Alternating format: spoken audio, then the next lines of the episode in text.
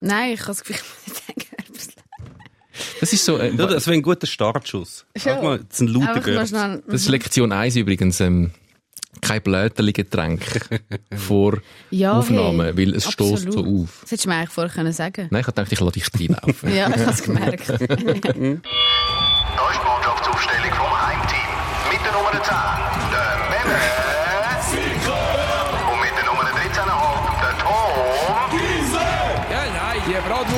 Hat sowieso keine Ahnung. So. Ja, und wir begrüßen die mehrfache Schweizer Meisterin, 13-fache Nationalspielerin vom FC Zürich.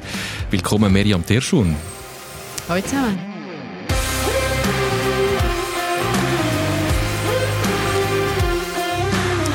Wir müssen gerade etwas schnell besprechen, damit es nachher aus der Welt geräumt ist. Beim FC Zürich gross geworden, zum FC Basel gewechselt und nachher wieder zurück zum FC Zürich. Ja. Das geht ja bei den, bei den Buben schon eher nicht. Hätte man wahrscheinlich gewisse Probleme. Man müsste, sich- man müsste recht was können aushalten. Wie gehst du damit um, ähm, innerhalb vom FCZ, dass du mal beim FCB gespielt hast, eine Zeit lang? Ja, so lange ist es nicht gewesen. Ah, Nein, nicht. überhaupt nicht. So Aber lange wie- ist es gar nicht. Ist dann weniger schlimm, wenn es weniger lang war? Ich habe schon das Gefühl. Nein, ähm, klar habe ich mir da so zwei, drei äh, Sprüche müssen anhören, aber ist völlig okay. Es gehört dazu. Ich habe schnell nachgeschaut. Es hat wirklich in der jüngeren Zeit hat es keinen wirklich prominenten Wechsel gegeben vom FCZ zum FCB, außer einen. Hä? Das ist jetzt eine Testfrage für den Memme. Was, was, was, was heisst die jüngere Zeit? Ja, einfach so in den letzten 20 Jahren. Das ist sehr jung, hä? Was von Basel. Nein, zu... von, vom F, von, von GC sind ja doch etwa die mal ähm, Immer wieder Spieler mal zu gegangen, Basel und ja. umgekehrt. Aber vom FCZ zu Basel gewechselt hat fast niemand, wo man wirklich kennt, außer Ja. irgendwelche dritte Goalie oder so. Außer der Gerade empfallen. Kevin Bühr, Ah, stimmt, logisch. wo aktuell jetzt gerade wieder geht beim FC Basel. Ja. Ein Verlust für den FCB? Äh, finanziell auf jeden Fall. Also wenn du den Vertrag nicht verlängerst und ihn einfach gehen lässt, dann hast du eigentlich das Geld, das du für ihn gezahlt hast, ins Sand gesetzt. Von dem her, ja, ist ein Verlust. Spielerisch, ja, weil FC Basel hat nicht so viel Flügel, nämlich langsam überhaupt keine mehr. Und mit dem haben sie noch ein weniger. Wird schwierig auf der Seite bei ihnen. Ist das nicht eine Position, die Miriam Terschun auch etwa die mal eingenommen hat? Doch, auf jeden Fall. Flügelspielerin. Was sagst du zum Kevin Bühr? Ja, schade, dass er geht für Basel, würde ich sagen. Aber ähm, keine Ahnung. Also, ich habe nicht wirklich wahnsinnig speziell verfolgt, muss ich jetzt ehrlich sagen. Okay. Komm, wir reden über dich. Du bist zurück aus Abu Dhabi, Genau. obwohl du gar nicht hast wieder zurückkommen. Du hast richtig wollen Ja. gehen. Für immer.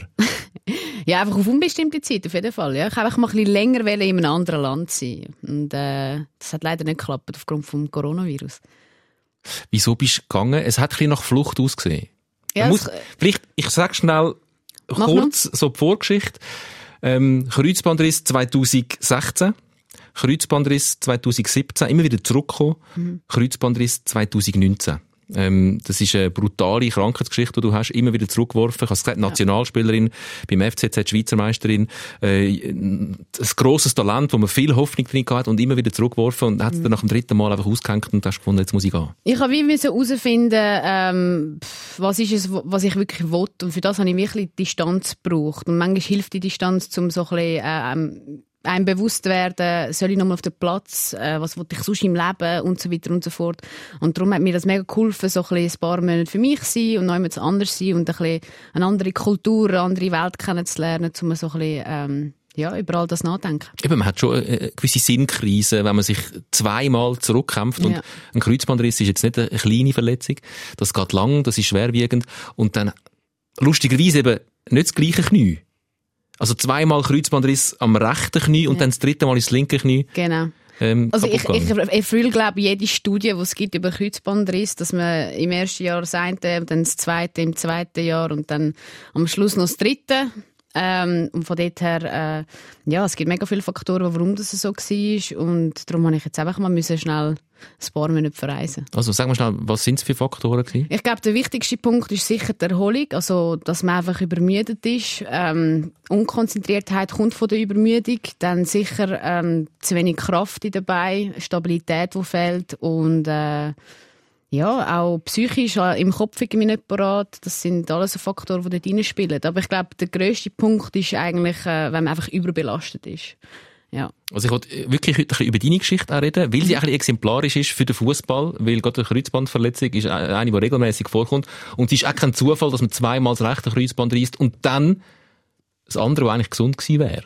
Ich bin jetzt nicht Mediziner. Ich habe, ich habe ja auch das Kreuzband gerissen und nachher auch mhm. nochmal. Und dann sind alles so Folgeverletzungen gekommen, aller Art. Und dann habe ich wie so die Theorie aufgestellt, die hat sicher schon mal sonst jemand aufgestellt, dass wenn man halt mal ein verletztes Knie hat und dann fängst du wieder an Sport machen, dann fängst du wieder an Fußball spielen, dass du dann intuitiv wahrscheinlich dauernd probierst, das kaputte, das, defekte Knie zu schützen und dann bist du nicht mehr natürlich und sobald du nicht mehr natürlich bist, hast halt, bist verletzungsanfälliger, machst komische Bewegungen und schließt dann sonst noch etwas. Also mir ist nachher, nach dem ersten Kreuzband, hat alles angefangen auseinanderzugehen. Weil man einfach immer ein bisschen ungleich unterwegs ist und ja. es probiert zu schonen und Schonhaltige sind auch meistens nicht so gut, weil sich nachher alles irgendwie genau. verschiebt. Ja, du kompensierst halt einfach auch äh, dann und du eigentlich das andere Bein zu fest belasten, oder? Und bei mir ist es so gewesen, dass mein linkes ist ein Standbein und das rechte mein Schussbein.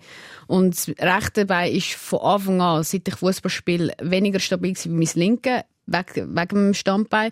Und ähm, das hat natürlich auch, spielt natürlich auch einen Faktor. Oder? Wenn du mit der vollen Wucht auf deinem rechten Bein stehst, dann ist das, ja, passiert das vielleicht noch eher. Ja. Und dann bist du im Lazarett gelandet vom FC Zürich, wo auch andere ähm, äh, Spieler, wie ja. der, äh, der Schönbi, auch der Marco mhm. Schönbächler auch war. Da kann man sich da gegenseitig helfen, wenn man so eine ähnliche Verletzungsgeschichte hat. Er ist auch so ein bisschen einer von der einen, zuerst hat er mal eine Verletzung, wo man lange nicht herausgefunden hat, was es ist, und nach mhm. der einen Verletzung zu der anderen ist auch so ein, ein, ein Kandidat, der immer wieder mal auf der Krankenstation auf, auftaucht. Ja, es hat ein paar vom FCZ, äh, von der Frau wie von der Mann, die in dieser Zeit auch gerade irgendwie dort gelandet sind. Und äh, es tut gut, wenn du ein bisschen mit Gleichgesinnten unterwegs bist. Also, du teilst ein bisschen die gleichen Emotionen, die gleichen Schmerzen. Du weißt, was es heißt, wenn man durch die Operation muss und sich dann aufbauen muss. Von dort her, wir haben dann auch mal zusammen zu Mittag gegessen. Und das ist schon noch cool, wenn du das so ein bisschen teilen kannst. Ja. Kann man es teilen? Oder ist ähm, seine Situation als Profi bei den Männern beim FC Zürich nicht auch ganz eine andere als deine Situation als Frau beim FC Zürich auf jeden Fall. Also ich, ich glaube, auf der so emotionaler Ebene oder man, man versteht einfach den anderen besser, wenn irgendwie sagt, hey, heute schießt mich an und ich mag nicht und ich habe Schmerzen und so. Aber ist klar, dass ähm, als Profi, als Mann bist du halt einfach, ja, bist du bürokratisch, eben, bist gut versichert, das musst du nicht selber regeln, ähm, wirst da besser unterstützt. Bei uns ist dann so, also bei mir ist es so, ich musste eine Intensivreha, nennt sich das, beantragen und deklarieren, dass ich Nazi-Spielerin bin und bei Zürich spiele, dass ich überhaupt, ähm, ja, vielleicht zwei, dreimal in der Woche kann in die Physik gehen, wie ein normaler Mensch, ähm, wo irgendwie sonst irgendwie den Fuß verstucht hat oder so. Und da merkst du halt schon die grossen Unterschiede, die, die du da hast, oder? Ich hätte mir das auch gewünscht. Also ich habe auch, ich habe einen Achillessehnenriss gehabt. Das ist auch eine Scheissverletzung. Ja. Habe ich auch gehabt. Habe ich auch gehabt. Ja, komm jetzt. Du hast also schon Wenn, wenn man Verletzungen tut, Show, kommen keine Chance. ich habe da, da, hä? Fallrückzieher am eigenen 16er.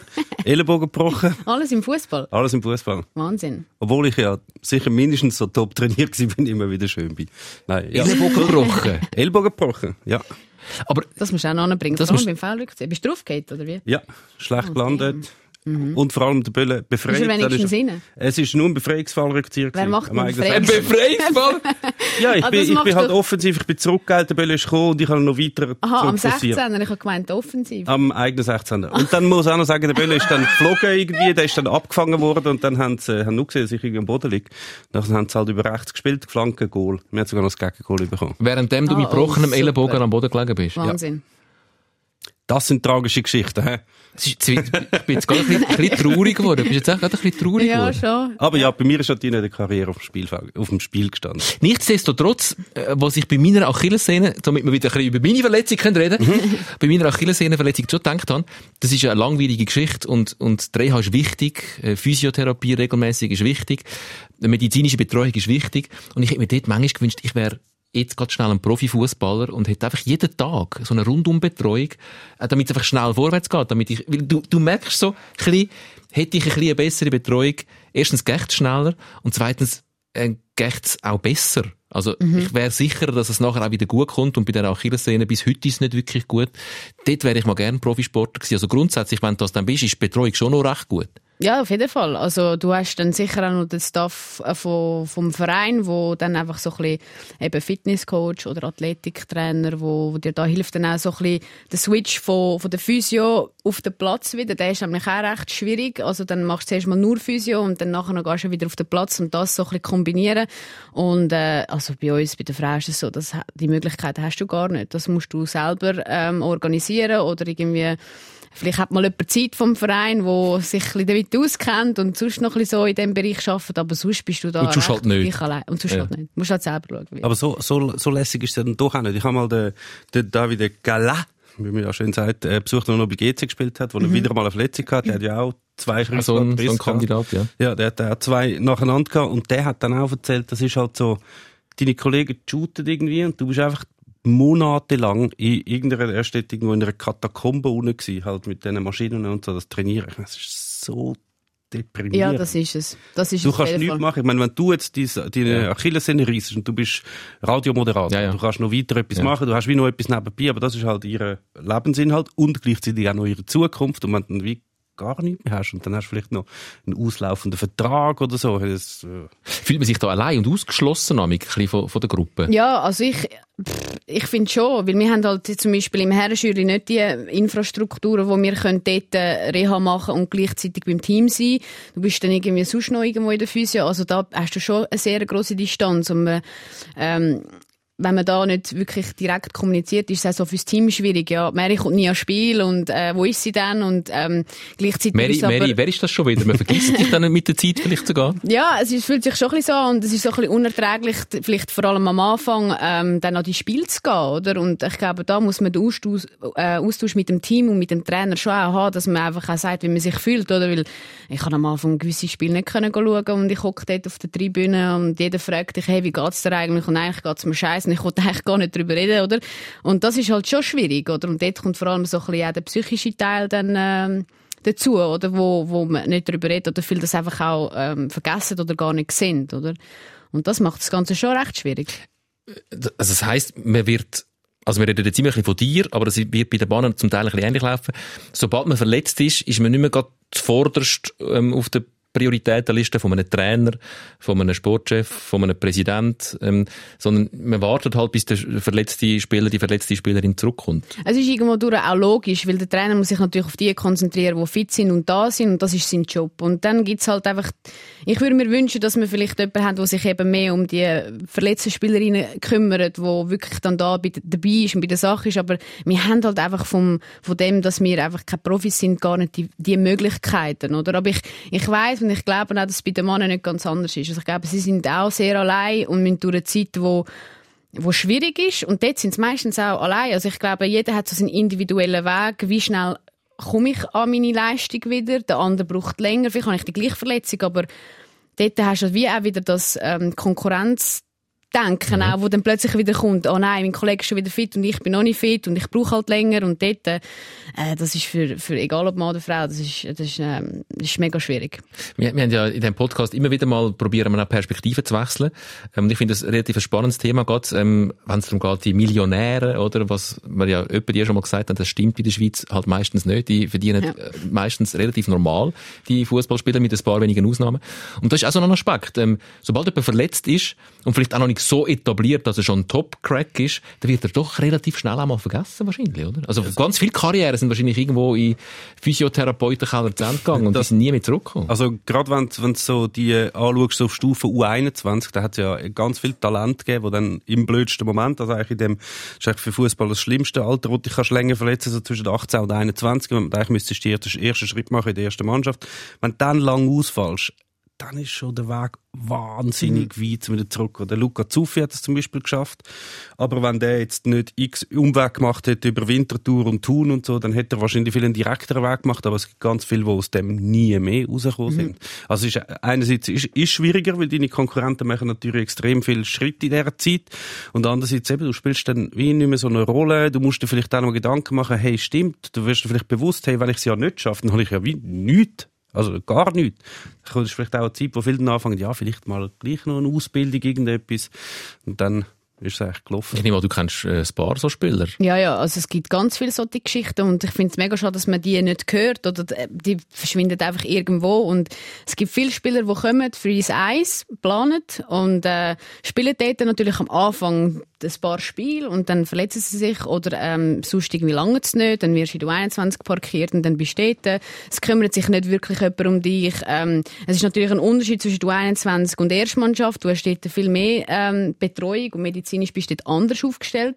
Und nachher, ähm, ja, dann musst du halt selber schauen, wie es weitergeht, oder? Und So eine- vielleicht so eine läuft der- Zwischenwelt. Ja, und vielleicht läuft der Vertrag aus und was machst du dann? Oder? Aber es interessiert sich niemand wirklich, wie es dir geht psychisch, wie es dir geht, wo bist du in deinem Reha-Prozess, Kommunikation ist schlecht und äh, da gibt es ganz viele Junge, die eben talentiert gewesen wären, aber leider einfach irgendwie dann auch, also wie willst du denn selber die Kraft wieder aufbringen, um zu sagen, dann gehe ich halt ins Fitnessstudio, mach das selber, weil du brauchst jemanden, der dich begleitet. Es ist ja viel besser, wenn man so untalentiert ist wie der Memi und ich und gar nie zur Debatte steht. Wir haben uns früher können konzentrieren darauf, etwas Rechts zu lernen. Ob das dann auch wirklich etwas Rechts war, das sei dahingestellt. Aber so knapp dran sein, aber nicht ganz und dann auch noch ein bisschen verletzt sein und dann immer so, die Hoffnung ist ja dann doch immer noch da, dass es dann doch mal noch klappt. Du bist so in einer Zwischenwelt gefangen. Das ist ein Horror. Das ist, äh, da gibt's ja ganz viele Karrieren, die genau so gelaufen sind. Du bist am Anfang in einem einigermaßen grossen Super League Club, dann schaffst du es vielleicht nicht ganz, vielleicht wegen einer Verletzung im Nachwuchs, hast vielleicht ein paar einzel vereinzelte Einsätze. Du hast schon mal in die Profiwelt reingesehen, schaffst es aber nicht ganz, vielleicht läuft im Vertrag aus und denkst, ja, aber ich bin ja wie ein Talent, weil ich bin ja fast in der ersten Mannschaft von Basel, IB, Zürich, was auch immer gewesen. Dann schaust du vielleicht mal noch mit anders dann gehst du mal vielleicht zu Aarau oder so, dann hast du vielleicht nochmal eine Verletzung, aber du hast immer noch den Traum, ich schaff's im Fall noch, ich schaff's im Fall noch. Und irgendwann bist du halt 27 und spielst beim SC Kriens und musst dir vielleicht überlegen, Kein Beruf gelernt, jetzt sonst. ist es wirklich schwierig. Du hast die psychische Komponente noch angesprochen Ja. und die, die dunkt mich auch relativ wichtig. Ähm, du selber bist ja auch aus, einem- aus einem, wie sagt man, Burnout, Depression, raus, Ja. ähm, auch ein bisschen gegangen. Ja, also kurz bevor ich gemerkt habe, jetzt äh, ja, muss ich mir dann irgendwann äh, Kante geben. Nein, also ich bin, ich habe einfach das mit, äh, mit dem psychischen Teil nach der Verletzung, vor allem nach meiner zweiten Knieverletzung gehabt, wo ich nachher auch noch den Job verloren habe. Ich habe dort äh, gerade angefangen zu arbeiten und äh, ähm, wenn dann nachher so, das nimmt dir so ein wie alles ganz Boden unter den Füßen weg. Und ich glaube, der Aspekt, über den redet man nicht und den mag man sich vielleicht selber manchmal auch nicht eingestehen. Und ich habe dann einfach irgendwie müssen merken, ich kann es so selber nicht mehr handeln und ich muss jetzt etwas machen. Und äh, bin dann zu der Sportpsychologin und habe mich dort wirklich ein paar Wochen lang äh, betreuen lassen. Und das hat mir wahnsinnig gut getan, weil es ist wie ein Trauma. Eine Verletzung ist ein Trauma. Das ist etwas, was du musst verarbeiten Und wir sind uns gewohnt, auf dem Platz zu sein. Ich bin Bewegungsmensch. Stell dir mal vor, ich kann, ich kann am Anfang nicht mehr laufen, du hast die Schmerzen, musst dir 30 Tage lang die Spritze geben. Und ähm, dort ist schon, wenn du dich nicht mehr so kannst bewegen und dann in dem Stuhl gefangen bist, schon heftig, oder? Und ich glaube, das ist etwas, wo, wo zu, verarbeiten, äh, zu verarbeiten gilt. Vor allem, wenn man wieder auf den Platz Schaut man da zu wenig drauf im Fußball? ich glaube auf jeden Fall. Also, es ist nur schnell- kein Thema. Also es wird, ich kenne keinen Verein wirklich, wo das Thema je so intensiv angesprochen worden ist oder auch mit den Spielern. Und ich glaube, das ist etwas, was wir in Zukunft auf jeden Fall müssen besser machen, weil die Verletzungen gehen ja nicht, äh, die hören ja nicht auf, oder? Und vor allem mit Kreuzbandriss ist einfach so, das ist eine sehr schwere Verletzung und äh, dort merkst du, du hast so wie das Gefühl, die anderen gehen dich ein bisschen auf, oder? Und nur schon dort fehlt dir schon der Halt. Also du gibst dich wahrscheinlich selber am Anfang auf und dann alle anderen noch. Also das ist etwas, wo Ich, habe noch Marco, heftig ist. der Marco Schönbächler in einem Konkurrenzpodcast bei uns ähm, gelost, gerade kürzlich. Und er hat so ein bisschen gesagt, in dieser Zeit, er hat ja eine ähnliche Geschichte wie du, ähm, wo er gefragt worden ist, ja, ha- hast du da Hilfe bekommen? Hast du da mit den Leuten geredet? Er hat gesagt, nein, ich habe es eigentlich ich habe es mit mir selber ausgemacht. Ich kann nicht mit die anderen wollen, mit meinen Problemen belasten. Das ist, glaube ich, so ein Schema, wo, wo man durchaus öppe die mal sieht, gerade im Mannenfußball, in dem Macho-Sport Fußball. Ich mache es mit mir selber aus und kann es dann aber doch nicht und, und verzichte aber darauf, Hilfe zu holen. Warum ist das so? Weil Macho-Sport. Es gibt wahrscheinlich beides. Es gibt die einen, die wahrscheinlich finden, okay, ich darf mich jetzt nicht von einer schwachen Seite zeigen, weil ich wollte ja wieder zurückkommen in die, in die erste Mannschaft. Ich muss zeigen, wie, wie parat ich bin. Ich muss jetzt nicht sagen, erzählen, wie, wie schlecht es mir geht. Andererseits, ich habe mal vor, das ist vor langen Jahren ein Interview gehabt mit dem Steven Zuber. Und der ist damals mit ganz vielen Jungen in die erste Mannschaft gekommen, äh, von GC und die haben in dieser Zeit auch ganz viele Verletzte gehabt. Und äh, der Steven Zuber hat sich sehr darüber beschwert. Er hat zwar keine Verletzung gehabt, aber viele Freunde haben.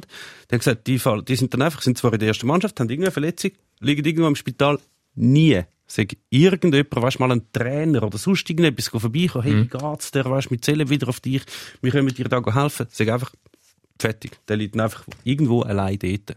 Das sind wahrscheinlich zwei verschiedene Sachen. Die einen wollen es nicht, äh, wollen nicht mitteilen, gleichzeitig gibt es aber auch wirklich wenig Hilfe. Ja, aber vielleicht hängt es dann doch auch zusammen. Also wenn du merkst, du kommst keine Hilfe über, dann bist du nicht gerade zuvorderst mit sagen, «Ey, mein Geld war nicht so gut. Du merkst, ja, es wird vielleicht auch nicht so verstanden. Und jetzt, wenn wir jetzt jetzt sind wir ein bisschen ernst und wir machen, wir bleiben nicht so ernst, aber ich finde es wichtig, ähm, wenn man jetzt über Depressionen im Fußball redet. Also da gibt es Beispiele, da gibt es äh, der Robert Enke, das ist sieben, elf Jahre her, wo der Suizid gemacht hat, wo man weiß, der hat äh, fest Depressionen gehabt. Äh, es gibt den Sebastian Deisler äh, von Bayern München, der seine Karriere mal unterbrochen hat und dann auch frühzeitig beendet hat wegen Depressionen. Es gibt immer wieder mal Männer, wo meistens Spieler, die nach ihrer Karriere ähm, darüber reden, wie schlecht es ihnen gegangen ist. Ist das, Mhm. ist das ein Mannending? Ist das ein Mannenproblem? Ich Und, glaube, und oder ein Fußballproblem? es ist für mich noch schwierig zu sagen. Also ich glaube, Männer sind eher, sie brauchen einfach ein bisschen länger, um dann vielleicht ähm, sich eben eingestehen, hey, ich brauche jemanden, der mich da unterstützt. Ähm, bei mir ist es eher so gesehen, ich kann eher darüber reden oder auch eher mir können Hilfe holen. Aber ähm, ich finde, dort muss liegt die Verantwortung klar beim Verein, wo dort aktiv auf die Spieler zugeht, weil du bist selber schon in einer Situation, wo dann noch nach Hilfe fragen, ist wahnsinnig schwierig. Oder du weißt selber nicht recht, was brauche ich, äh, weißt aber mir geht's nicht gut. Und dort äh, finde ich wichtig, dass, dass eben ein Verein, Trainer etc. einfach da ist. Und vor allem das Klasse ist auch bei einer Knieverletzung, im Kreuzbandriss, am Anfang kommen die Leute noch oder schreiben mal noch, hey, wie ist die OP gelaufen und so. Aber die restlichen neun, zwölf Monate, wo du nachher noch musst trainieren und noch nicht auf den Platz kannst, verschwindest du ein bisschen. Und ich glaube, es gilt da wirklich ähm, über die ganze Zeit jemanden zu begleiten. Und das ist mega wichtig. Andere Sportarten, gerade so die Einzelsportarten, die Hochleistungs-Austauschsportarten wie Triathlon oder Marathon, dort weiss man fängst, das ist wichtig, Sportpsychologie, jeder arbeitet noch mit einem Sportpsychologen zusammen. Das ist im Fußball noch nicht so weit verbreitet, dass die mentale Geschichte auch eine gewisse Bedeutung hat. Weil es, ist auch, es geht ja nicht nur darum, eine, Wohlfühl, äh, eine Wohlfühlatmosphäre zu schaffen, ähm, menschenfreundliche Umgebung, was ja nicht äh, so schlecht wäre, wenn es das wäre. Aber es hat ja durchaus einen direkten Impact auf die Leistung auf dem Platz. Also wenn es jemandem gut geht, spielt er einfach automatisch besser, als wenn es ihm seelisch nicht so gut geht. Also das ist auch eine Form von Training, um den Spieler besser zu machen. Es ist ja, es ist nicht so, dass es keine Rolle spielt. Es wird jetzt nicht unbedingt dafür eingesetzt, dass alle Spieler sich extrem wohlfühlen, sondern zum halt möglichst viel Leistung zu erzielen. Also, du hast ja viel, der Christian Gross hat eben mit so, mit so psychologischen Tricks geschafft, mit irgendwelchen Plakaten aufhängen, oder es gibt die, die Kabine in irgendeiner Farbe, äh, anmalen, um irgendwie Gegner schwächen. Das sind dann mehr so die Sachen. Aber ich glaube, es gibt auch, die größeren Clubs zumindest, dort hast du sicher die Möglichkeit, zum, zum auf die Hilfe zum Beispiel einem Sportpsychologen zurückgreifen. Aber ganze, also ich weiß nicht, ob ihr zufällig zum Beispiel der, der, wie hat der geheißen, Meisterträume, der Film, wo äh, damals Petkovic sein IB begleitet hat. Dort kommt mal so ein Psychologen, der redet mit, ähm, mit welchem Degen, echt? mit einem Degen. Hat man dort jetzt nicht das Gefühl gehabt, das bringt jetzt wahnsinnig viel, so Das wie ist sie so jetzt gemacht deine haben. Ziele visualisieren und Bilder schaffen und so Motivationstricks. Wir, wir sind Raubfisch und die anderen sind weißt, Ja. so Sachen. So, so. Ja, also ich glaube, es ist sicher wichtig, dass man dort auch so ein Feingefühl hat. Also es gibt die, wo's, denen geht es gut, die brauchen das im Moment nicht. Und es gibt einfach eben, vor allem bei Verletzungen, finde ich, muss erst recht, muss es zum Thema werden. Und das ist so ein bisschen nicht da. Oder das habe ich das Gefühl, ist ein das Problem. Ich glaube, Mentaltrainer und eben sonst mal so ein, so ein Team-Event und so, das ist sicher nützlich. Bäume umarmen. Ja, genau, Ja. ist sicher auch gut, aber ich glaube, das ist sicher auch fürs Team, fürs Teambuilding oder für den Teamgeist wichtig, aber ich glaube vor allem dann, wenn man merkt, oder, ja, der Spieler, der ist verletzt, wird lang ausfallen, dort muss es einfach mehr zum Thema werden. Es, halt, es gibt, gibt halt auch noch ein grosses Problem halt, wenn du jetzt gerade die, die Profis anschaust bei den Männern. Es sind halt schon nicht einfach nur beste Freunde, die da miteinander shooten. Also jeder, der verletzt ist, vielleicht ist auch Mal. ja, vielleicht 1951 oder so, wo noch irgendwie Schottfonds so Meister geworden ist oder so. Aber sonst jetzt sind das durchaus auch Einzelsportler in einem gewissen, äh, mit gewissem Maß. Das heißt, sie machen, planen ihre eigene Karriere. Das heißt, jede Verletzung ist auch eine Chance für einen anderen Spieler. Also ist es jetzt auch ein bisschen ja, wäre ein bisschen zu viel erwartet, um zu sagen, hey, der hat sicher Freude, bis der andere wieder zurückkommt. Ich bringe ihm jetzt noch ein Schöckchen und einen Blumenstrauß aus das Spitalbett und gehe jeden Tag begleiten.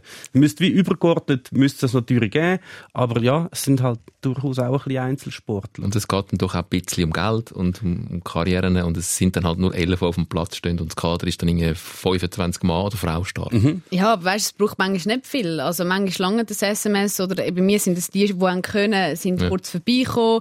Und das lange manchmal. Mehr braucht es eigentlich gar nicht. Oder? Aber würdest du auch sagen, ihr natürlich- sind, ihr sind bei den Frauen schon mehr befreundet als jetzt vielleicht in der ersten Mannschaft im FC Zürich? Ja, ich würde schon sagen, ich glaube vor allem, weil wir die letzten zehn Jahre einfach auch brutal viele Titel geholt haben, immer so ein bisschen die gleichen Leute miteinander hatten. Wir unternehmen auch viel so neben dem Fußball, aber ähm, es gibt auch dort das Konkurrenzdenken. Also Ja. es ist, äh, schon auch da, aber ich glaube, wir schauen schon ein bisschen mehr zueinander. Äh, Was- ich weiß es nicht. Was heisst, wir unternehmen viel neben dem Fußball? Das sind so die äh, Kokspartys, wo irgendwelche Chippendales zu Torten aussteigen dann. Wir haben so einen Chat, wo so ein bisschen auch die Eltern, die, die nicht mehr beim FCZ sind, äh, dabei sind und dann treffen wir uns mal zum Grillieren oder bei irgendjemandem daheim und dann wird geschwätzt und wird gegessen, jeder bringt etwas mit zum Essen, das ist mega lässig. Also, ähm, ja, ich weiss nicht, wie das, inwiefern das bei den Männern so ist, aber äh, Ja, bei aber uns die ist es meisten meisten Kokspartys und es, kumpelt irgendwelche Genau. nackten Weiber Stell das mal vor. Torten. Ihr seid länger zusammen gewesen beim FC Zürich wie die Frauen. Ihr habt das Team, ihr kennt euch mehrere Jahre.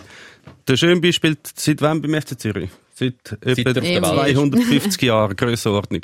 Nur schon vor fünf Jahren. Hat es irgendeinen Typ, der schon in dieser Mannschaft war?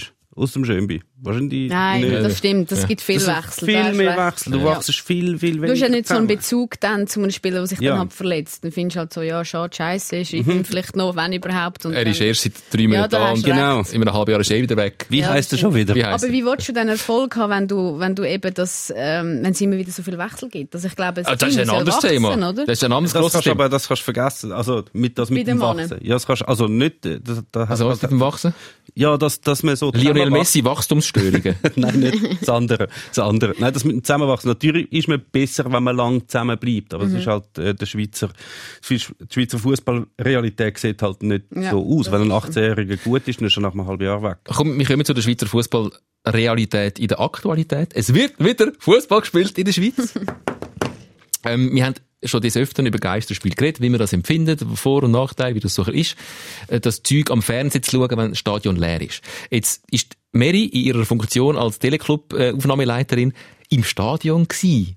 So ein Spiel nicht am Fernsehen wie mir, sondern im Stadion geschaut. Wie ist dann so ein Geisterspiel im Stadion? Ja, es ist völlig komisch. Also ich habe ja vorher schon ein paar Spiele erlebt, äh, vor allem in Bern, wo es richtig fegt. Aber ähm, du stehst dann so dort und findest, ja, das ist eigentlich so ein bisschen wie bei uns ähm, im Herrenschürli. Also wirklich so ein bisschen mehr familiäre Atmosphäre. noch und, schön ähm, eigentlich, oder? Ja, also ich habe es jetzt völlig, völlig angenehm gefunden. Es ist schon, es ist schon, es ist schon ein Change, muss, ich- muss ich schon sagen. Also es ist etwas anderes. Und äh, man hat dann so ein bisschen gemerkt, die Spieler nach dem Spiel, eben, sie gehen nicht zu den Zuschauern, so irgendwie können sie ja nicht. Und dann fangen sie an auslaufen und irgendwie noch stretchen und so. Und das siehst du ja sonst ja auch nicht. Sonst gehen sie Garderobe und machen das drinnen irgendwo. Ähm, ja, es ist so ein bisschen wie bei uns gewesen, wirklich heimelig.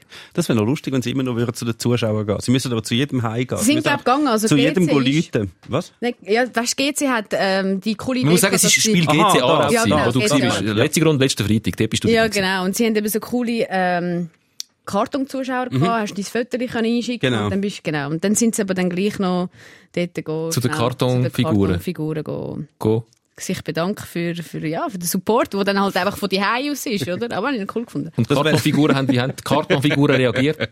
Relativ zurückhaltend, nehme ich an. Ja gut, bei dem Sieg, wo sie ähm, was heimgeholt haben, ist ja... Ich wollte jetzt nicht zu fest, ähm, äh, ich, ich habe es schön gefunden, ein 5 zu 0 gegen Aarau.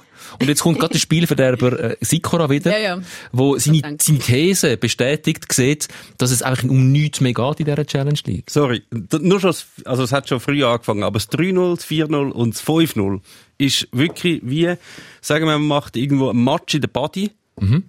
Und äh, die einen mögen schon eigentlich überhaupt nicht mehr. Und wenn sie noch etwas wollen, dann vielleicht noch das Goal vorne schiessen. Aber verteidigen, das, das mögen sie einfach wie nicht mehr. Das heisst, wenn ein Pass mal an einem vorbeigeht, dann ist es eigentlich schon gelaufen, dann kommen drei allein aufs Goal.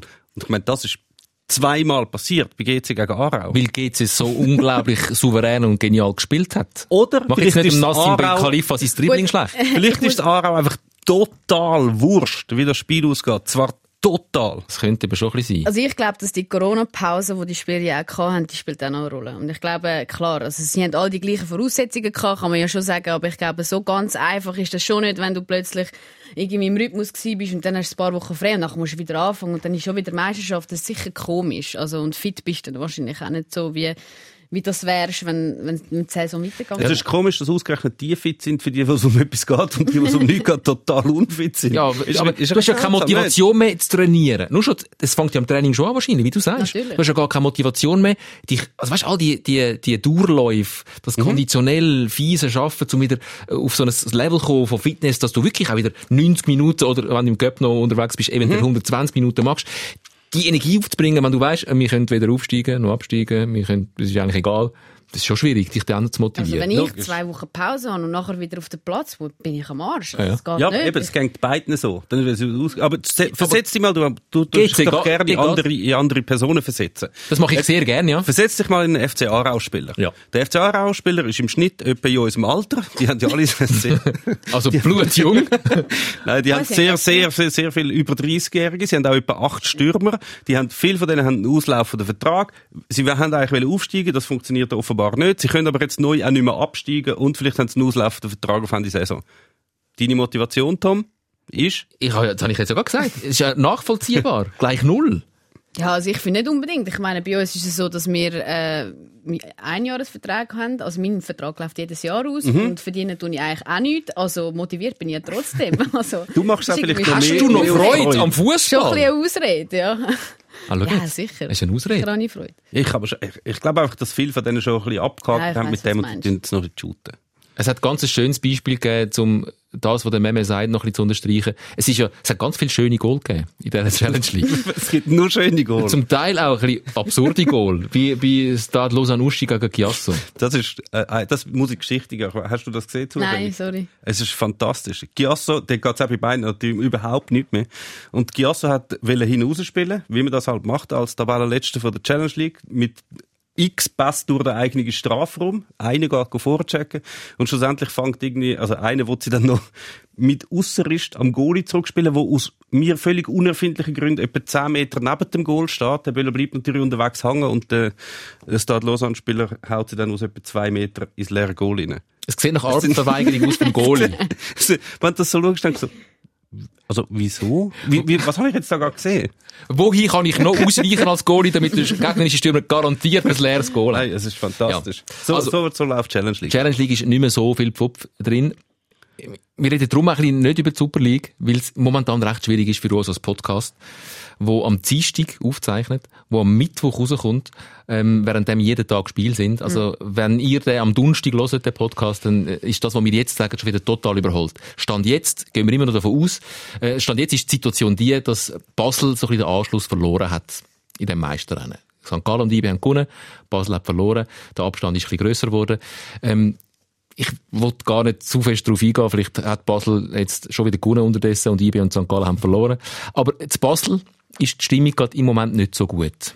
Jetzt auch unabhängig von dieser Niederlage gegen den FC Luzern.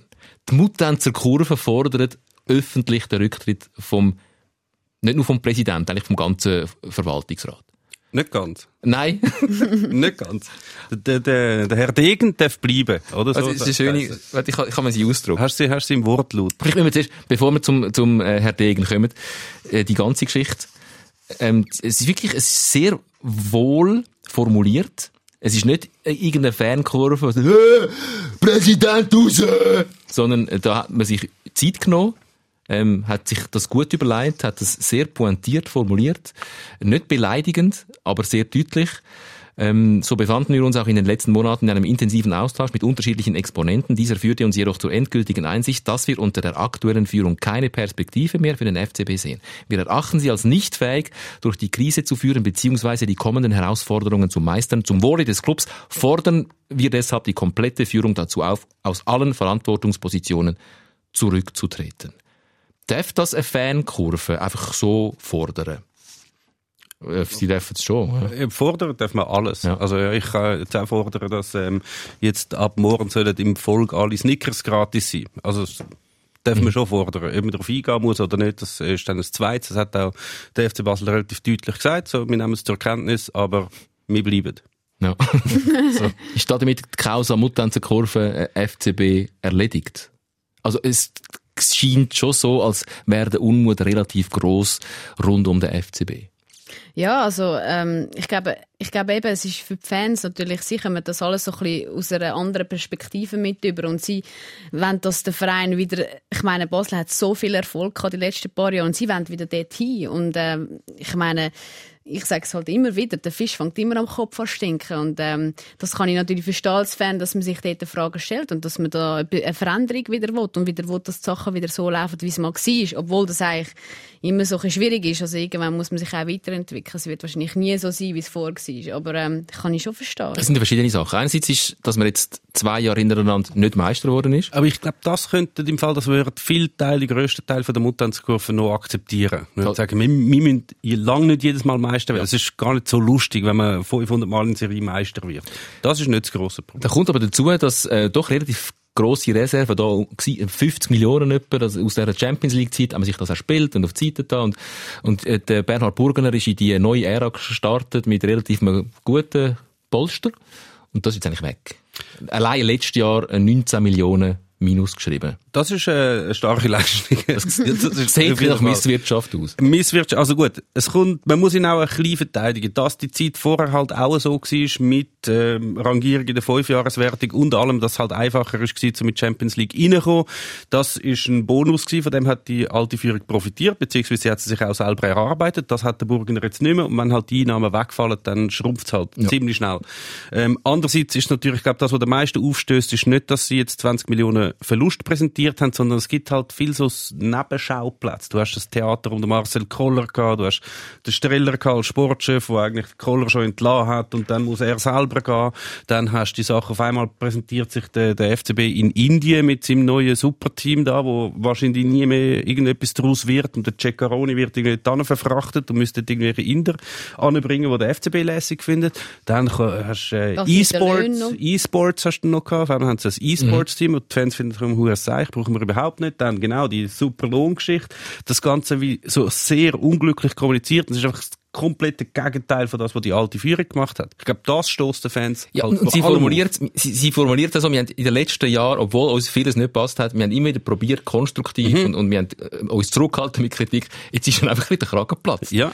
Ähm, ja, ja, es ist die Rede von desaströser Kommunikation, Intransparenz und Schönrederei äh, das anstatt hinzustehen so und Verantwortung zu übernehmen. Und dann eben ausgenommen von unserer Rücktrittsforderung ist einzig David Degen. Das finde das find ich fantastisch. Gehen alle. Degen, du darfst bleiben, aber, aber es hat noch einen Nebensatz. Einen äh, von ihm erwarten wir lediglich, dass er, in einer, dass er einer künftigen Lösung nicht im Wege steht. Also blieb, aber, aber hebt Schnurren. Ja. Und wenn andere kommen, dann gehst du einfach mal auf die Seite. Ja, es ist, es ist, ich finde, es ist schon noch ein Unterschied, ob du äh, unglücklich bist und du bist irgendwie in Sion und du bist auf der Tribüne und dich schießt langsam an, was der Konstantin macht. Und du bist dort und rufst wie so Constantin raus oder was auch immer, genau. wie auch immer das auf Französisch heißt. Ja. Kann ich jetzt gar nicht bringen. Was ich? genau. Äh, oder dann wirklich ansitzen und ja, wir möchten jetzt das schreiben, äh, das klingt sehr professionell, das ist wie überlegt, äh, wir möchten das richtig, wir, wir, wir, haben, wir sind jetzt ruhig, wir haben einen Moment Zeit, wir formulieren das so konkret. Dann kann man sich schon sagen, ja, okay, man kann das machen, aber gibt es noch eine Legitimation dafür? Ja, das ist die Frage. Ja, wie, wie fest sind die Fans, also der FC Zürich hat ja eine gute Geschichte. Mhm. ähm, da ist ja die Mannschaft, nachdem sie abgestiegen sind, ähm, sind sie Göpsieger geworden und sind demütigsten Pokal in die Kurve stellen und sind, glaube dann auch noch ausgepfiffen worden. Also so, wir haben es auch schon ein bisschen diskutiert, die Macht von der Fankurve. Wie fest dürfen Fankurven das Gefühl haben, sie können mitreden, wenn es um Clubpolitik geht? Ja, ist schwierig, weil sie sind ja, sie hocken ja nicht an dem Tisch, wo die Verhandlungen gemacht werden und so weiter. Mhm. Also wirklich, ihnen sieht uns ja nicht. Andererseits muss ich sagen, ähm, sie unterstützen den Verein seit eh und je und sind treue Fan. Ist schon ein bisschen schwierig. Es gibt da sicher eine Grenze, wo ich finde, der Fan ist immer noch Fan und die Clubführung muss da wirklich intern selber schauen. Aber ich glaube, man darf seine Meinung immer äußern als Fan oder ähm, ob man dann wirklich eben etwas damit kann bewirken kann, weiss ich jetzt nicht. Und inwiefern das ein Verein dort auch sollte, ähm, ja, halt auch dem zulassen oder sich dem annehmen, was die Fans wollen. Ich glaube, die Fans wollen einfach, dass der Verein Erfolg hat und dass die Spieler ja, halt äh, ihre Leistung bringen. Und ähm, ja, ist doch ein schwierig, finde ich. Also ich glaube eher weniger, dass ein Verein dort muss auf Fans eingehen. Es, es ist auch noch lustig, so wie, wie die Hierarchien so ein bisschen anders sind in so einem Schreiben. Also wenn man das Schreiben jetzt liest, dann tönt es wie so, man ist in einem Unternehmen, irgendwie die Spitze vom Unternehmen schreibt denen unten dran, wo irgendetwas hätte müssen umsetzen, sagen sie, hey, look, ihr habt es nicht erreicht, fahrt ab, oder? Eigentlich ist es ja umgekehrt. Also ich glaube, so wie Sie das sehen, ist wie so, zuoberst ist der Verein, wie so mhm. das Ganze rundherum, dann kommen die Fans und dann unten dran kommt eigentlich die Führung, wo der Club eigentlich führt. So, so tönt das so ein bisschen, wie nach dieser Hierarchie. Obwohl ja eigentlich, Bottom-up. obwohl, wenn man es eigentlich genau nimmt, ich meine, die, die da sagen haben, die zahlen das Ganze und führen das so, wie sie eigentlich wollen. Ja, ja. Der vermischt sich oder eine Sache. Also grundsätzlich ist es schon so, das ist beim Constantin in Sion so, das ist bei den Canepas in Zürich so. Ähm, also du kannst schon fordern, der muss weg. Der Constantin regt uns auf, der muss weg. Oder, oder Canepas, ähm, uns passt das nicht, der Familienbetrieb und die entscheiden alles, die regieren den Verein, die müssen weg. Nur, wenn die dann weg sind, also, die, dann gibt's einfach den Verein nicht mehr. Weil die, die zahlen auch die Rechnungen. Natürlich. Was ich halt spannend finde, ist da, dass der Fan eher noch Mut hat, ähm, zum auch zu sagen, hey, wir sehen das Problem und wir wollen, dass es anders ist. Wenn du in dem Struktur, äh, im Konstrukt inne bist und in dem Verein schaffst und merkst, hey, Sachen laufen nicht und so, dann sagst du vielleicht weniger, was dir nicht passt. Oder hast du den Mut zu sagen, hey, wir müssen etwas verändern. Und ich glaube, die Fans sind da in einer coolen Position, dass sie können sagen, hey, wir kommen da Sachen mit über und das passt uns eigentlich nicht und das müssen wir anders machen. Ähm, was für die Fans natürlich einfacher ist, wenn du mit drinnen hockst, hast du vielleicht nicht so den Mut. Und der fehlt mir ein bisschen im Fußball und vor allem in dem Business, dass man ansteht und sagt, hey, jetzt müssen wir Sachen anders machen, wir müssen das transparent machen, wir müssen gut kommunizieren und das dann auch auszutragen. Also du sagst, wahrscheinlich sind eventuell in der ganzen Organisation vom FC Basel ähm, ein paar Leute noch froh, dass aus dem Fan-Ecke jetzt mal die Kritik so vehement gekommen ist, weil sie sich eigentlich deckt mit dem, was sie selber empfindet, aber sie als Lohnempfänger traut sie sich nicht zu äußern. Also, es Ich gibt kann mir das schon ja, vorstellen. Kann ich mir auch vorstellen. Auch sonst, also ich glaube, das ist auch sonst in der Berufswelt, nicht nur im Fußball manchmal so, dass man findet, hey, nein, es kann nicht sein. Aber hey, wenn ich jetzt das Maul aufmache und den Mut habe, zu mir herstehen, vielleicht bin ich nach meinem Job los. Und einen Fan kannst du wie nicht entlassen. ja, und der Fan kann auch einfach sagen, was er denkt, ohne dass mir etwas passiert. Ja, es ist halt, es ist halt nicht, nicht ein demokratisches Konstrukt, so einem Ja. Fußballclub. Das ist halt so. Also man kann jetzt nicht abstimmen, wie man es macht. Kann man schon machen. Äh, man kann den Verein schon so führen, aber dann führt man nicht auf dem Level, wo der FC Basel führt. Mit, so. weiß nicht wie, 168 Angestellten, die halt auch noch wollen, dass der Club weitergeht. Dann bist du halt einfach sehr viel weiter unten. Oder du findest, ja, wir tun die Forderung so umsetzen, nehmen zur Kenntnis, gut, wir gehen alle. Ich weiß nicht, ob die Fankurve dann die 50 Millionen, die es dann irgendwie mindestens braucht, anbringt, um das weiterzuführen. Das ist ja. Es ist nicht wie bei einem Unternehmer, dass man sagt, der, der Chef, der, der CEO, der hat versagt, der wird jetzt einfach ersetzt durch einen anderen. Weil im Fußball ist meistens äh, der, CEO, oder, nein, der CEO nicht, aber der Präsident ist halt oftmals, und in dem Fall jetzt auch, der Bernhard Burgener, finanziell so fest beteiligt daran, dass er nicht einfach kann gehen. Also er kann schon gehen. Er müsste dann einfach ähm, seine Aktien jemandem verkaufen. Und find mal jemanden, der Gut, das Aktienpaket ist nicht mehr ganz so viel wert, wie es mal war. Aber find mal jemanden, der einfach die paar Millionen auf den Tisch legt. Hast du das gleiche Problem wie bei GC, wo eigentlich auch der, der die ganze Zeit zahlt hat, dann irgendwann nicht mehr so geliebt worden ist von den Fans und dann irgendwann mal hat so lange äh, den Club verkaufen, bis er dann irgendwann in China fündig geworden ist. Ja, oder? also abgestiegen ist und dann Genau. irgendwo Chinesen Ja. da sind. Ähm, es gibt ein schönes Muster, und jetzt verlieren wir die Schweiz mal schnell, ähm, in Zeiten von Corona, wie, es ist ja eigentlich ein Tanz auf Messers Schneide. Auf rohen Eier, oder? Messers Scheide heisst es, ne? Messers Schneide. er hat Scheide Hat gesagt. Scheide gesagt. Funktioniert auch immer noch, gell? Gut, an- anstatt einen Peniswitz in dem Podcast, dann Genau. äh, hat er Scheide gesagt. Nein, ähm, dass man, dass man wie so ein bisschen auf Borg, mit borgener Zeit spielt. Also in Zeiten von Corona, mit diesem Schutzkonzept, jetzt wird wieder Fußball gespielt, in der Bundesliga schon länger, jetzt auch in der Schweiz und in vielen anderen Ligen rundum auch. Aber einfach nur so lange, bis nicht mal eine ganze Mannschaft muss in Quarantäne, weil dann geht das Ganze wie ein Kartenhaus zusammen. Und das sieht man ein bisschen, wobei die geht es nicht zusammen, die haben einfach einen sehr interessanten Ansatz, in Russland. Stichwort FK Rostov gegen Sochi.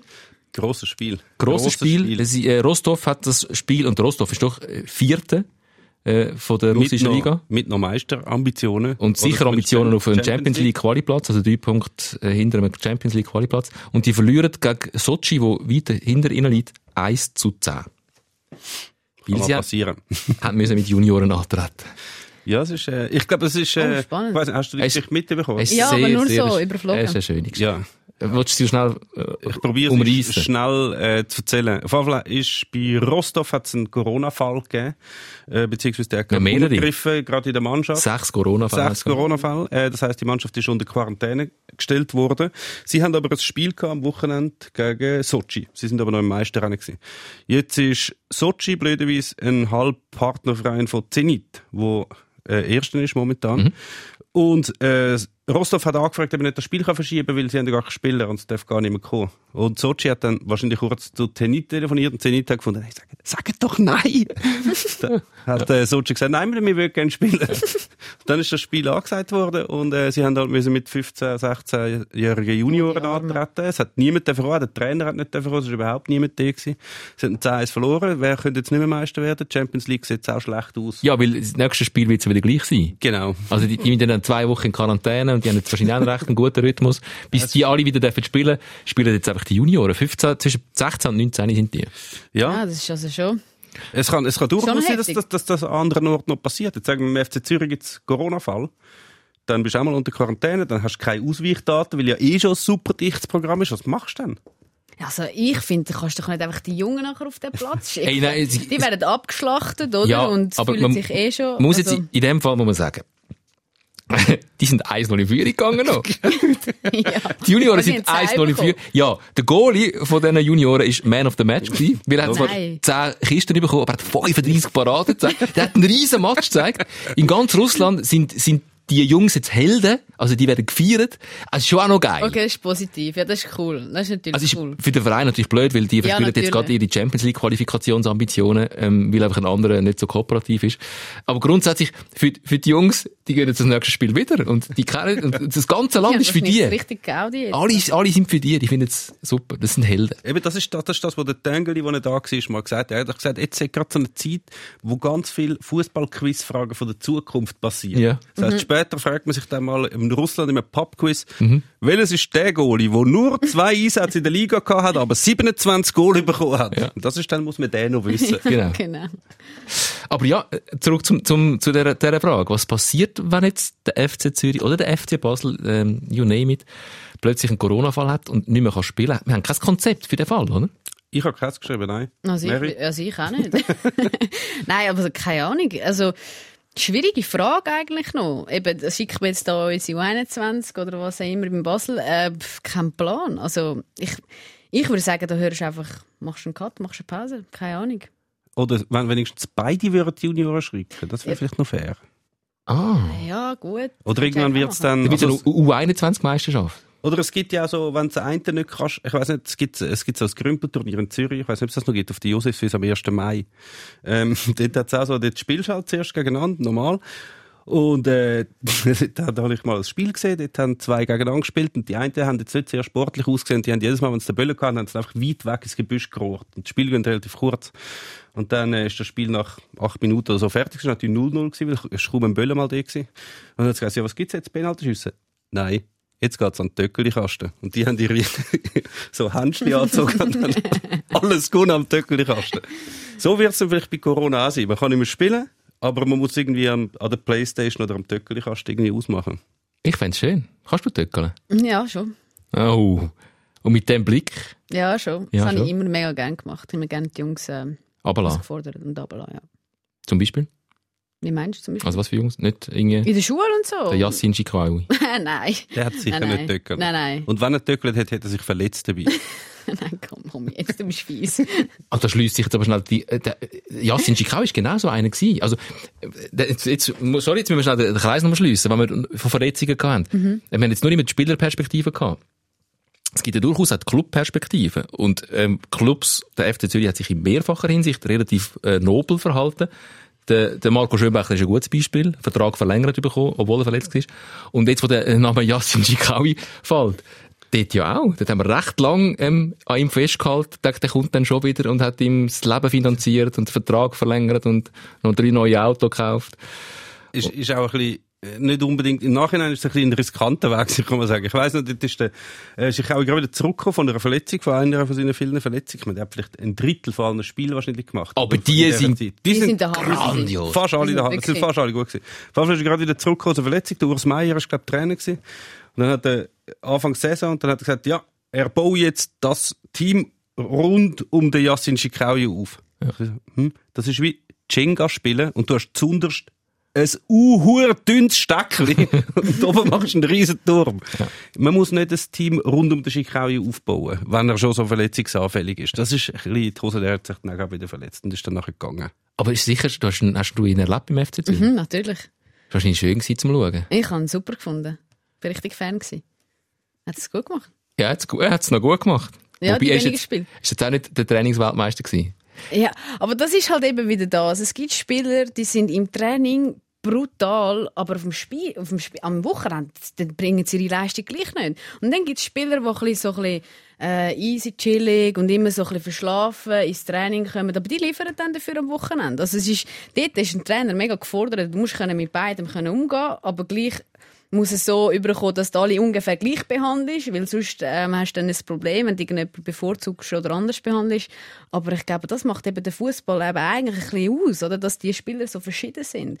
Und ich finde, heutzutage haben wir eben leider nicht mehr so viel extrem kreative ähm, Fußballspieler oder auch die, die einfach einmal laut sind oder irgendwie so spezielle Charaktere haben. Das fehlt mir irgendwie ein bisschen. Es ist aber auch schwierig, eben, gerade im Team, sagen wir, du bist, du bist jetzt der Konkurrent um den Posten, wo der normalerweise die Yassin Schikaui inne hat. Du würdest auch gerne spielen, oder? Das heißt, du bist immer im Training, du gibst alles. Du, hast, du, du machst tausendmal mehr als er. Schikaui kommt ein paar Mal nicht ins Training, kommt spät ins Training, macht dann irgendwie ein paar schlampige Matches. Aber die Fans vergöttern dann. Der Trainer bringt ihn immer, wenn es irgendwie geht. Musst, also es ist noch schwierig, zum dem anderen, zum dir dann beibringen, du spielst im Fall nicht, weil Schikaui. Ja, es ist schwierig. Ich glaube, auch aus Trainersicht ist es schwierig, aber Ja. auch als Spieler. Aber ich, also ich bin halt dann, also ich wäre wahrscheinlich jemand, wo ich würde den Trainer zur Rede stellen. Ich würde, äh, also ich würde schon recht. Äh, es muss auch berechtigt sein, oder? Also wenn du selber aber deine Leistung bringst, dann kannst du das vielleicht mal erlauben. Aber es ist trotzdem noch, ja, ist schon noch. Das sind wir wieder beim psychologischen Aspekt von auch eine Mannschaft führen. Ich, kann, ich wohne in der Nähe, oder, ähm, ja, ich wohne in der Nähe von der Almend, auf Brunau, in Zürich, dort, wo der FCZ so ihre Trainingsplätze haben, oder der eine Trainingsplatz haben, die haben ja nur einen. Ähm, und dort machen sie ihre Läufe, den Seil entlang. Und ich bin auch schon, als ich selber bin, joggen, der versammelten Mannschaft vom FC Zürich begegnet, wo ich joggen. Also die Läufe halt, die, die ungeliebten Läufe, die haben wir alle nie gern gehabt, habe ich einmal gehasst. Äh, zu Zeiten von Yassin Schikawi, und es ist so gewesen, zuvorderst so, ich weiß nicht, ist das, ich glaube Urs Meier, ja, Urs Meier gewesen. Ähm, der Urs Meier, Logisch, ja. ähm, und noch ein paar Betreuer, so, und so, ich weiß nicht mehr wer, so zwei, drei Streberspieler, vorneweg, wirklich ein bisschen relativ verbissen, mit einem guten Tempo. Und dann, äh, ist eine grosse, ich bin einfach, ich bin denen entgegengerannt, und dann sind die an mir vorbei, und ja, die können jetzt, musst du echt den Rest. Und dann ist es 29, 22, und dann ist der Rest gekommen, einfach die ganze Mannschaft, in, in relativ lockerem Gang, aber schon auch, also ein gutes Tempo, aber viel lockerer als der Urs Meier und seine paar Streberspieler. Und dann sind die vorbei gewesen, und dann wäre es jetzt gewesen, und dann bin ich wieder weitergejoggt, und dann etwa drei Minuten später noch der Davide Chiumiento und der Yassin Schikawi. Mit dem Velo. Und zwar aber wirklich, also es ist weh, mit dünst so, als würden wir joggen, aber eigentlich ist es einfach Laufen gewesen, und wir hüpfen ein bisschen meinst, Laufen. ah, das ist so da, das ist das Gehen, oder? Wenn man, wenn man in Führung liegend in den 89 Minuten ausgewechselt wird. Genau. Das heisst, es, Äh, Genau so. man sieht eigentlich aus wie Rennen, aber es ist langsamer als, Als Laufen. Laufen. So, Genau. so möglichst wenn Zeit für Ganz Zeit genau so sind der Davide Chiumiento und der Yassin Schikawi joggt. Also wir haben auch so ein Beispiel beim FCZ gehabt. Und zwar haben wir, ich weiß nicht, ob ihr das mitbekommen haben wir mal Sonja Fuß und Inka Grings bei uns gehabt. Die sind ja aus der deutschen Nazi Ja. und äh, Europameister geworden, Weltmeister etc. Die haben ja bei uns gespielt. Und wir haben, müssen ja immer zweimal im Jahr müssen wir so Leistungsmessungen machen und dort ist, äh, kennt ihr Jojo-Test? Ja, ja. Du musst piepsen und dann rennst und beim anderen piepst du, musst du einen nachkommen und dann wieder zurück. Und das so lange, bis du nicht mehr magst. Und das ist so ein Konditest. Und ähm, sie war auch immer so die, gewesen, sie ist dann irgendwann gekommen, auf den Platz trudelt und wir sind alle bereit gewesen, mit den Leistungstest müssen machen. Und ich musste, weißt du, bei 17, 18 darfst du nicht raus, du musst, oder? Und die ist einfach auf dem Platz, die hat da Sie ist dann noch so anständig, dass sie den Test angefangen hat, aber dann ist sie zweimal auf und ab gelaufen und hat nachher aufgehört und gefunden, diese Scheiße mache ich nicht mehr. Weißt du, so. Ähm, aber sie hat immer gespielt und sie hat auch etwa 40 Kisten im Jahr geschossen. Eben, was hat das mit dir als junge Spielerin gemacht? Die blöde Kuh. Ich kotze mir äh, Ja, Zähl sie zum Leib aus. Europameisterin geworden. Hast du das können abstrahieren dort schon? Ja, und die ist wie alt? Die ist, die ist viel älter gewesen wie ich, natürlich. Aber ähm, äh, also Europameister musst du zuerst mal noch werden. Und dann habe ich so das Gefühl, gehabt, ja, ich glaube, ich muss zuerst mal noch unten durch, bevor ich dann ähm, ja, auch die Position habe, dass ich kann sagen, ja, das mache ich jetzt nicht mehr. Kann man sagen, du bist ähm, ein bisschen unten durch, du bist Ja, äh, ich musste unten durch, ziemlich fest Fall. unten durch. Jetzt der dritte Kreuzbandriss. Wir sind am Ende von unserem Podcast. Sag schnell deine Perspektive. Ähm, nach dem ersten bist du wieder zurückgekommen. Mhm. Nach dem zweiten bist du wieder zurückgekommen. nach dem dritten, will man da überhaupt noch zurückkommen oder sagt man, weißt du was? Ich, ich lasse mit dem Shoot. Also ich habe einfach gemerkt, dass Fußball, was hat Fußball für eine Bedeutung für mich und ich shoote wahnsinnig gerne. Und das ist völlig gleich, ob das irgendwo am Wochenende irgendwo auf einem Betonplatz ist oder äh, irgendwie mit meinem Team. Und ähm, was ich einfach mit Sicherheit kann sagen ist, ich werde wahrscheinlich nie auf so ein Niveau kommen, wo ich mal bin, aufgrund von dem, dass ich ähm, genau weiß, ich muss nebendran noch arbeiten, ich muss sonst noch ähm, eben Tanz auf sieben Hochzeiten und dann muss ich noch Leistung bringen und dann noch Nazi spielen ist wirklich irgendwann schwierig. Ich glaube, die Möglichkeit ist eher da, wenn man Profi sein kann und sich voll auf das konzentrieren kann, weil du verlangst vom Körper mega viel, wenn du ähm, wieder zurückkommst und wieder auf ein gutes Niveau kommst. Darum ist es ein bisschen schwierig für mich, zum, ähm, sagen, hey, ich wollte noch mal dort hin, weil ich genau weiss, dass ein Grund für meine Verletzungen ist, dass ich eine Doppelbelastung hatte und viel haben müssen arbeiten neben dem Sport und mich wahrscheinlich auch aufgrund von dem Anfang an verletzen. Nazi abgeschrieben.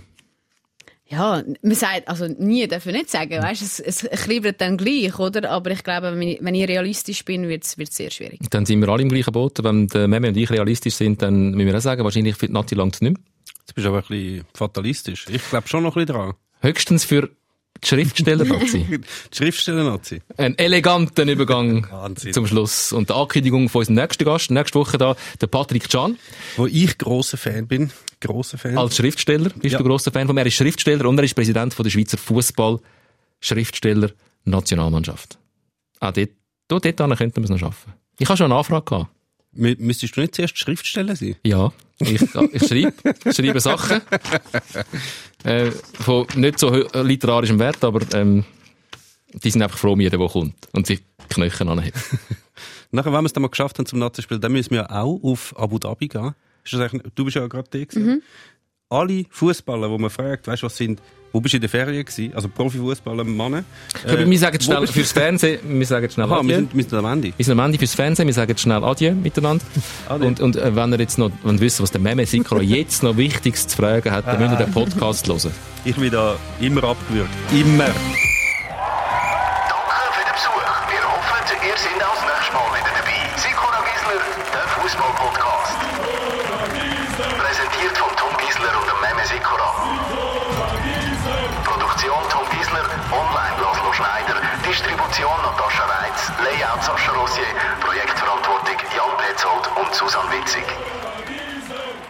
Alle, die du fragst, die Fußballer, bist du in der Ferien gewesen, was ist dein Lieblingsreiseziel?